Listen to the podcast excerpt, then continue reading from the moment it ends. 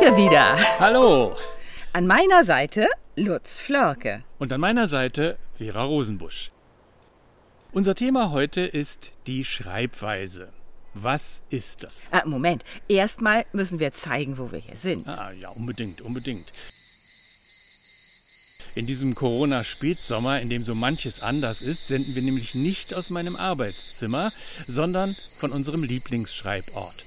Vielleicht haben Schreibweisen ja auch mit Schreiborten zu tun. Ja, das wird euch jetzt überraschen. Das sind hier nämlich die Reste eines antiken Theaters.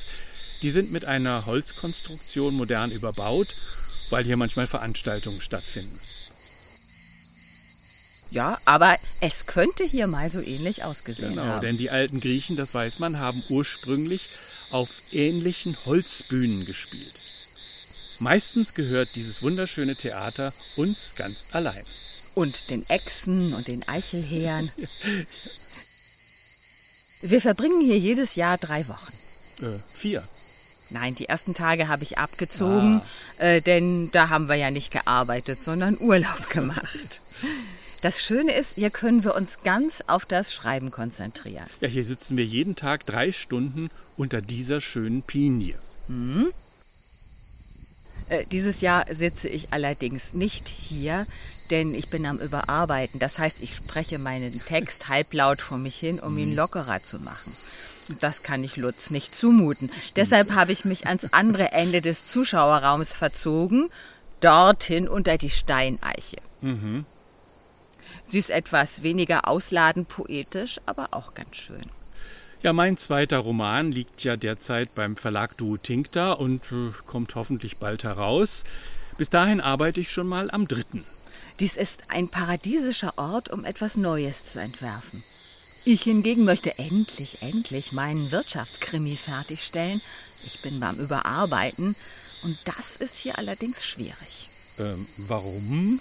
Na, Es ist hier eine ganz andere Grundstimmung. Wenn man etwas Neues anfängt, geht es in die Weite. Es fließt in alle Richtungen. Ich spiele, der innere Zensor wird in Hamburg zurückgelassen, wenn möglich. Überarbeiten ist das Gegenteil. Da wird Ja. konzentriert, reduziert, verdichtet. Jetzt ist er dran, der Zensor. Ja, Zensor. Okay, äh, sagen wir besser die innere Kritikerin. Ja, verstehe, da müssen Entscheidungen getroffen werden. Oh ja. Und ohne sie schaffe ich das nicht. In uns ist ja beides. Eine, die spielt und eine, die urteilt. Jetzt soll sie mit ihren analytischen Fähigkeiten dafür sorgen, dass mein Text rund wird. Naja, in sich stimmig, das ist richtig. Ja. Zwingend. Also, äh, was haben Schreibweisen mit Schreiborten zu tun? Dieser Schreibort Theater hier ist weit genug entfernt von unserem gewöhnlichen Sprechen und Schreiben. So dass ich mir in aller Ruhe die Frage stellen kann, wie will ich schreiben? Man schreibt nicht immer gleich. Bei Goethe hat mich überrascht, dass er im Lauf seines langen Lebens sehr unterschiedliche Schreibweisen probiert hat. Mehrere. Ja, das hat sicher damit zu tun, dass er älter geworden ist, aber auch damit, dass er sich entschieden hat, immer wieder etwas Neues auszuprobieren. Beispiel. Was für ein Unterschied liegt zwischen diesen beiden Gedichten? Maifest. Wie herrlich leuchtet mir die Natur, wie glänzt die Sonne, wie lacht die Flur. Oder Römische Elegie 1. Saget Steine mir an, o sprecht, ihr hohen Paläste, Straßen, redet ein Wort, Genius, regst du dich nicht? Ja, das sind wirklich zwei verschiedene Welten. Gefühlswelten. Sprachwelten. Im Maifest wendet er sich in einer einfachen Sprache an empfindsam aufgeklärte Bürger und Adlige, die sich für etwas Neues begeistern. In der römischen Elegie so an gebildete und gesetztere Bürger, die Kontemplation suchen. Mir hat äh, die Unterscheidung von Roland Barthes immer eingeleuchtet, die er in seinem Buch Am Nullpunkt der Literatur trifft. Da unterscheidet er zwischen Sprache, Stil und Schreibweise. Also uns geht es jetzt nicht darum, Roland Barths Theorie abschließend zu beurteilen oder sowas. Wir benutzen sie wie einen Werkzeugkasten. Wir fragen, was bringt sie uns in Bezug aufs Schreiben und aufs Verstehen von Literatur? Also noch einmal, er unterscheidet zwischen Sprache, Sprache, Stil Schreibweise. Genau. Ja, Sprache und Stil kann man mit Roland Barthes sehen als etwas, das vor jeder dichterischen Entscheidung steht. Er schreibt, Sprache und Stil bezeichnen für den Schriftsteller etwas Gegebenes, denn er wählt weder das eine noch das andere. ja, also die Sprache, die hat man halt, die erarbeitet man sich im Laufe des Lebens und teilt sie auch mit anderen, die diese Sprache eben auch sprechen. Der Stil, das ist quasi die individuelle Seite der Sprache. Also das, was mich besonders auszeichnet. Das hat zum einen tun mit meinen psychischen Grundlagen, meinen persönlichen Erfahrungen und mit vielem anderen mehr. Wie Roland Barthes es ausdrückt, Der Stil ist ein Erfordernis, das die sprachliche Ausdrucksweise an das Lebensgefühl des Autors bindet. Sprache und Stil liegen vor der persönlichen Ausdrucksweise. Das ist eine interessante Überlegung. Sprache und Stil hat man quasi sowieso, wie man sie eben hat. Bei der Schreibweise jedoch geht es um schriftstellerische Entscheidungen. Äh, Ich habe da mal eine ganz andere Definition von Schreibweise gelernt und von Stil erst recht. Stilratgeber. Ja, also man kann das alles auch anders definieren, aber wir lassen das jetzt mal beiseite. Wir wollen jetzt nur mal bei Roland Barthes nachschauen, was er uns bringt. Der will auf Folgendes hinaus. Wenn ich drauf losschreibe, dann setzen sich die Sprache und der Stil quasi automatisch durch. Aber anschließend, jetzt kommt erst die Arbeit des Dichters, sitze ich vor meinem Material und entscheide Wort für Wort, Satz für Satz, was am Ende da stehen soll. Zum Beispiel, statt am Morgen geht die Sonne auf, kann ich auch schreiben, am Morgen erhebt sich das goldene Gestirn am Firmament. Naja, Schreiben kann ich das schon. Oder ich kann mich entscheiden zu morgens, wenn die Sonne Maden in einem toten Hunde ausbrütet, eine Gottheit, die Aas küsst. na, das passt schon eher zu Da dir. kommt das aus Hamlet. ja, also ihr merkt, dreimal äh, wird inhaltlich eigentlich das Gleiche gesagt, Sonnenunter äh, Sonnenunter Sonnenaufgang und jedes Mal in einer anderen Schreibweise. Das vorläufige Fazit, die eigentliche dichterische Arbeit besteht in der Entscheidung für eine bestimmte literarische Schreibweise. Ach, Entscheidung, Entscheidung. Ja, Ich ringe immer nach Worten und suche den passenden Ausdruck. Ja, naja, diese Entscheidung äh, für eine bestimmte Schreibweise trifft man ja auch nicht nur einmal, im Grunde wirklich bei jedem Wort, bei jedem Satz Das wieder. ist aber quälend. Ja, jetzt weißt du, warum das manchmal so lange dauert. das Hm, allerdings. Hm. muss so sein, ja. Hin- Hinzu kommt ja auch. Äh, Tröstet mich nur teilweise. nein, das muss nicht so sein, dass es immer so lange dauert, aber es äh, muss schon so sein, dass man immer wieder überlegt, wie möchte ich das, was mir zur Verfügung steht, an Stil und äh, an Sprache genau einsetzen, damit der Text nachher aus meiner Sicht etwas taugt. Also, Jetzt kommt ja noch was hinzu, das wird gern vergessen. Äh, jede Art, so und nicht anders zu sprechen, beinhaltet auch eine soziale Entscheidung. Zu jeder Formulierung gehört eine Schicht, eine soziale Gruppe, die so spricht oder so sprechen könnte. Sobald ich mich für eine Schreibweise entscheide, entscheide ich mich für einen sozialen Rahmen, in dem mein Text spielt, beziehungsweise in dem sich meine Personen bewegen. Sprechen, Schreiben ist niemals neutral. Häufig wird eine Homogenität des Sprechens vorgetäuscht, als ob alle Menschen sich sprachlich wie sozial im selben Rahmen bewegen würden. Das ist doch aber nicht Naja, wahr. das herzustellen, daran haben viele Lehrer jahrzehntelang gearbeitet. Das ist ja vielleicht auch eine ehrenwerte Absicht, aber als Realität kann man das nicht setzen. So ist es nicht. In Wirklichkeit reden Menschen mit und gegeneinander, durcheinander. Sie verwenden verschiedene Jargons und Stile, die gerade, wenn sie gegensätzlich sind, auf die vielstimmige soziale Realität hinweisen. Um zu illustrieren, was wir meinen, haben wir für euch ein paar literarische Beispiele ausgesucht. Dem Herrn sein Zimmer lag hinten im Anbau und war von den anderen durch einen kleinen Gang getrennt. Das hat der Herr selber sich so ausgesucht, denn er wollte vor allem Ruhe. Einmal am Abend musste ich Blumen gießen auf dem Gang. Die Kinder waren schon zum Schlafen hinauf in den oberen Stock, aber der Herr stand an seinem Fenster und schaute mir lange zu. Ich brauchte eine gewisse Zeit. Der Herr konnte sich auch nicht gleich entschließen. Auf einmal war er am Gang heraus und sagte, er weiß nicht, wie er seine Karte schreibt. Das hat er ausgerechnet zu mir sagen müssen. Jetzt fiel ihm gar das noch ein, Er holte sie und las sie mir vor, ob das so recht ist. Ich habe dumm genug gelacht und gesagt, das kann ich nicht so wie der Herr selber unterscheiden. Ganz rot stand ich da mit meinem Mangel an Bildung. Darauf hat mir der Herr seinen Arm so zartfühlend um die Taille gelegt, damit ich es nicht merke, und in seinem Zimmer hat er mir immer noch den Arm um die Taille gelegt, damit ich es nicht merke. Da war er mir mit einem Male so vertraut und fremd zugleich. Es geht hier inhaltlich um einen sexuellen Übergriff des Herrn auf seine Magd. Vor allem erzählt sie allerdings, wie schwer es ihr fällt, davon zu sprechen. Das Ganze klingt ziemlich hölzern. Genau, genau. Es ist äh, ein wenig äh, ungeschmeidig, ähm, so ein bisschen wie Amtssprache. Wirkliche Umgangssprache spricht sie nicht. Der Übergang des, äh, der Übergang, der Übergriff des Mannes scheint ihr dafür wohl zu wichtig.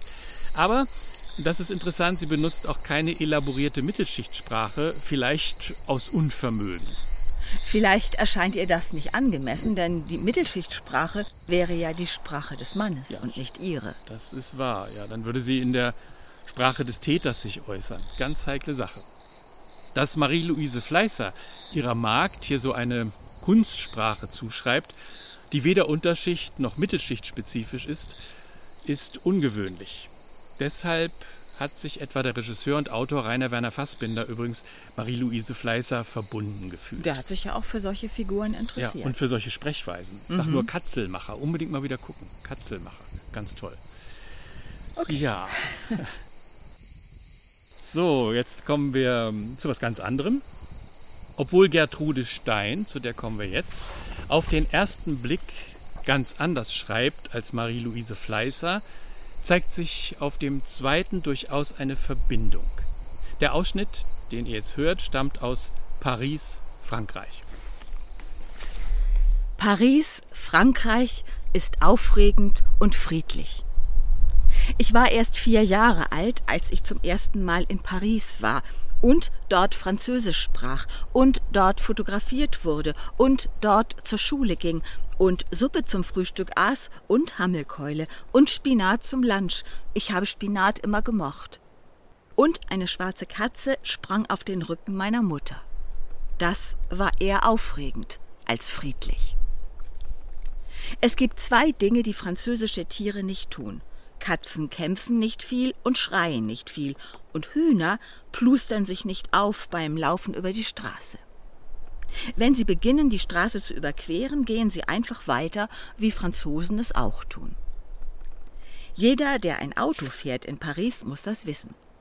Jeder, der das Trottoir verlässt, um weiterzugehen oder irgendwo hinzugehen, geht in einem bestimmten Tempo. Und dieses Tempo wird eingehalten und nichts erschreckt sie, nichts ängstigt sie, nichts lässt sie schneller oder langsamer gehen. Nichts. Nicht das heftigste und unerwartetste Geräusch lässt sie zusammenzucken oder das Tempo oder die Richtung ändern.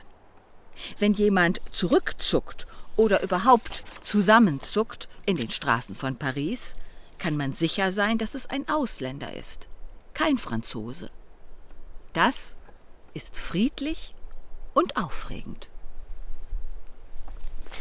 friedlich und ja. aufregend. Also trotz dieses, äh, der, der, Anfang ist ja so ein bisschen irritierend. Ich muss vielleicht sagen, in dem äh, Buch Paris, Frankreich geht es um die internationale Künstlerkolonie in Paris zu Beginn des 20. Jahrhunderts. Wo Gertrude Stein ja eine wichtige Rolle ja. gespielt hat. Äh, aber es geht auch um, das ist dann durchaus erstaunlich, wenn man das Buch liest, um den Ersten Weltkrieg und um den Zweiten Weltkrieg. Uns interessiert heute allein die Schreibweise. Gertrude Stein unterläuft ja die Erwartungen des Publikums hier ganz deutlich.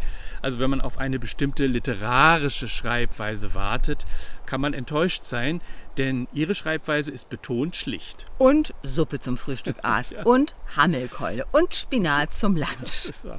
Also wir verstehen ja jeden Satz, so kompliziert ist das ja nicht. Allerdings ist das schon beinahe zu schlicht, denn nach wenigen Zeilen habe ich als Leser... Erinnert an Kindersprache. Ne? Genau, an Kindersprache. Mhm. Und nach wenigen Zeilen habe ich vielleicht auch deshalb den Eindruck, hier kreuzen sich mindestens zwei Perspektiven. Eine, die darauf besteht, einfache Dinge einfach zu sagen und eine Intellektuelle, würde ich mal sagen, die mit der Diskrepanz zwischen einfachen Sätzen und komplexen Bedeutungen spielt. Heißt, was einfach klingt, kann Ausgangspunkt sein für komplexen Sinn. Das hat auch wieder einen sozialen Aspekt. Gerade in den USA, wo es sehr viele Einwanderer unterschiedlicher sprachlicher Herkunft gab und gibt, sind natürlich alle darauf angewiesen, sich erstmal mit einfachen Sätzen zu verständigen. Das ist auch so im Urlaub übrigens manchmal auch so. Das heißt aber nicht, dass das, was Unser Sie, Griechisch ist nicht sehr gut. also wir versuchen einfache Sätze. Das heißt aber nicht, dass das, was, was wir bzw. die Sätze sagen wollen, einfach wäre. Zum Beispiel werden bei Gertrude Stein manche Sätze dreimal gesagt. Daran merkt man, sie sind wichtig. Warum genau sie wichtig sind, das versteht man nicht. Aber darin besteht die weitere Arbeit der Kommunikation oder auch der Interpretation. So, und jetzt, jetzt kommt schon wieder ein Bruch. Bruch. Ähm, wir machen jetzt einen deutlichen Bruch, denn jetzt kommt etwas ganz anderes. Bei Marie-Louise Fleißer ist die Erzählerin sozial unten angesiedelt. Bei Gertrude Stein in einem merkwürdigen künstlerischen Niemandsland. Der folgende Romanausschnitt hingegen entwirft jetzt eine eher bildungsbürgerliche Perspektive, also großer, großer Kontrast. Wir hören den berühmten Anfang von Thomas Manns Der Zauberberg aus dem Jahr 1924. In ihm erzählt der Erzähler vom Erzählen.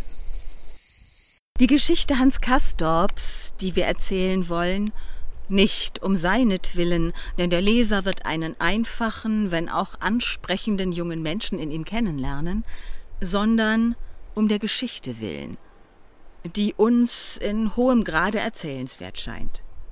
Wobei zu Hans Kastorps Gunsten denn doch erinnert werden sollte, dass es seine Geschichte ist und dass nicht jedem jede Geschichte passiert. Diese Geschichte ist sehr lange her. Sie ist sozusagen schon ganz mit historischem Edelrost überzogen und unbedingt in der Zeitform der tiefsten Vergangenheit vorzutragen. Das wäre kein Nachteil für eine Geschichte, sondern eher ein Vorteil. Denn Geschichten müssen vergangen sein, und je vergangener, könnte man sagen, desto besser für sie in ihrer Eigenschaft als Geschichten und für den Erzähler, den raunenden Beschwörer des Imperfekts. Der raunende Beschwörer des Imperfekts, ja. Ja, mein Deutschlehrer, Herr Doktor, hm, wir wollen hier keine Namen nennen, hat uns erklärt, das Grundprinzip der Epik sei dieser raunende Beschwörer. Ja, und er korrigierte Thomas Mann, es müsse eigentlich nicht imperfekt heißen, sondern Präteritum. Ja, der hat Thomas Mann überhaupt nicht verstanden, denke ich. Och, der hat so einiges nicht verstanden. Ja, also schon auf den ersten Seiten wird ja klar, Thomas Mann hat sich hier für eine relativ komplizierte Schreibweise entschieden. Hier wendet sich ein Bildungsbürger an andere Bildungsbürger. Ja. Allerdings wird dabei seine etwas umständliche Art, die Sprache über den Alltag zu erhöhen, selbst zum Thema. Denn weshalb sollte denn ein Erzähler raunen und beschwören? Naja, er, er mystifiziert. Genau. Und jetzt kann man sich fragen, warum dieses mythische Sprechen? Das ist ja ganz interessant. Also wenn ich diese anonyme Erzählerstimme beim Wort nehme, was sagt sie mir zur Eröffnung dieses 1200 Seiten dicken Buches? Sie sagt erstens, Hier wird eine Geschichte erzählt. genau, und keine Wirklichkeit mitgeteilt, das ist keine Reportage. Zweitens, man muss als Erzähler vielleicht nicht den Imperfekt, nein, das Imperfekt raunend beschwören, aber liebe Leute, ich tue es. Denn dies ist mein Grundsatz, ich verwandle Sprechen ins Raunen. Historisches ins Märchen, in den Mythos ins Zeitlose. Im Reich der von diesem Erzähler vertretenen Literatur äußert man sich nicht lauthals und nicht zu Tagesfragen, sondern man raunt. Raunen ist ja so eine Art zu sprechen, die von Interessengegensätzen, von Widersprüchen und Notwendigkeiten ebenso absieht, wie davon, sich zu erregen. Eine Art heiliges Sprechen. Genau, Raunen ist heiliges Sprechen. Heiliges Sprechen.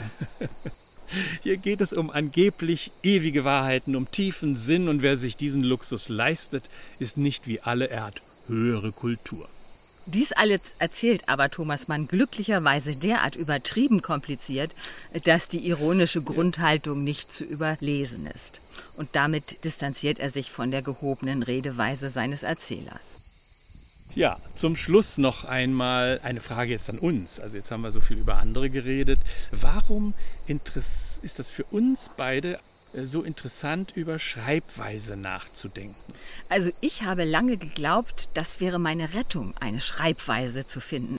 Es gäbe so etwas wie eine persönliche Ausdrucksweise, mhm. die muss man suchen und finden und dann, ja, dann geht im Grunde alles wie von selbst. Ja, also man, man, man müsse nur lernen und, und immer besser werden, dann wäre es gut. So? Nee, das ist noch mehr noch. Ich, ich habe also geglaubt, wenn ich diese Ausdrucksweise gefunden hätte, dann ähm, ginge es eben ganz automatisch. Also so eine mhm. Art, das wäre so eine Art Raster sozusagen, wo man dann alles Mögliche einpassen ja, kann. Ja. Das wäre schön, ja. Dann, ja, habe ich immer gedacht. Ja, dann schrieben ja. sich die Texte. Ich weiß selbst. auch nicht, wo ich das her habe. Irgendwo Irgendwer hat mir das erzählt. Ich vermute mal, der besagte Doktor. Dem würde ich das zutrauen. Aber irgendwann beim Schreiben merkt man ja, das ist eine Illusion, dass das irgendwann von alleine gehen könnte. Man sitzt vor seinem Text und fragt sich immer wieder, kann ich das so sagen? Soll ich das so sagen? Wem will ich das so sagen? Und vor allem, wie sage ich etwas, wenn es Literatur sein soll? Kurz, damit es Literatur wird, muss ich mich literarisch zu dem verhalten, was ich da geschrieben habe und mich dann entscheiden. Hm. Wir sind zwei Autoren mit drei Schreibweisen. Ja, du hast früher immer gesagt, mindestens drei Schreibweisen. Ne, du hast das gesagt mit dem mindestens. Ah, Wie meinst gesagt. du das eigentlich? ja, nein, ich glaube, äh, wir haben mehrere Schreibweisen drauf. Wenn Schreibweise bedeutet, dass man sich entscheidet, kann man sich ja auch unterschiedlich entscheiden. Also jeder mhm. von uns hat mehrere Schreibweisen. Meine Sätze zum Beispiel klingen manchmal ausgesprochen intellektuell. Also Kindersprache wie Gertrude Stein ist auch ganz leicht nachzumachen. Ja, aber muss man sich für entscheiden, das dann auch stehen zu lassen und nicht im Kopf wieder Herrn Doktor aufrufen, der sagt, du kannst doch nicht wie ein Kind schreiben. Ja. Also bei, bei, meinen Sätzen ist es wirklich so, die sind sehr unterschiedlich. Manchmal ganz intellektuell, weil das zu meiner Hauptperson passt. Äh, es passt aber auch ähm, zu ihr, wenn sie mal blöde Karlauer bringt. Ja, und das verwirrt die Leute. Oder, wenn er verliebt ist, dann ist er oft ganz doof. Also meine Hauptperson ist eben ein Bündel aus verschiedenen sozialen Bezügen und die möchte ich sprachlich auch im Text alle vorkommen lassen. Mhm, dafür brauchen wir jetzt noch ein kleines Beispiel zum Schluss. Ja, ich lese aus Ilona. Er betrachtet Ilona unterm südlichen Sonnenschein. Eine sanfte Brise weht. Der isotonische Durstlöscher geht zur Neige. Wenn ich mit ihr etwas anfange, denkt er, ist das meine Chance, mich zur Hauptperson einer eigenen Geschichte zu machen. Einer Liebesgeschichte, denkt HP. Das Ilona-Projekt. Nun ist eine Liebesgeschichte an sich ja trivial. Nicht nur die Frau muss stimmen und das Gefühl, man braucht vor allem eine stimmige Story. Kurz, eine Liebesgeschichte muss erzählt werden, und zwar richtig. Ilona auf halber Höhe der Zuschauerränge schlägt den Reiseführer auf, liest Medea und Cassandra, die waren ohne Mann da. Cassandra sagt zu Medea, du, ich stehe auf Nivea. Nein, er weiß nicht, was sie liest. Wie soll er das wissen? Eine Ameise auf meinem Laptop. Ja. Das war ein Ausschnitt, das war ein Ausschnitt aus Lutz Flörkes Roman Das Ilona-Projekt. Wer ihn noch nicht gelesen hat, sei herzlich dazu eingeladen. Mhm. Fazit für heute. Die Idee der Schreibweise hat viel mehr mit unserer praktischen Arbeit zu tun, mit unseren Kämpfen und Schwierigkeiten, als die Illusion, man müsse einfach nur gut schreiben können. Ja, das war's eigentlich für heute. Das war ein abrupter Schluss. Ja, ich hoffe, es hat euch ein bisschen Spaß gemacht. Wir sitzen jetzt gleich hier noch ein bisschen länger in unserem Theater und äh, umgeben von Ameisen, Eichelhähern und was hier sonst noch kreucht. Baumschlangen habe ich vor kurzem gesehen hier. Mhm. Also hier ist eine Menge los, aber die stören uns eigentlich alle nicht. So, das war's dann. Tschüss.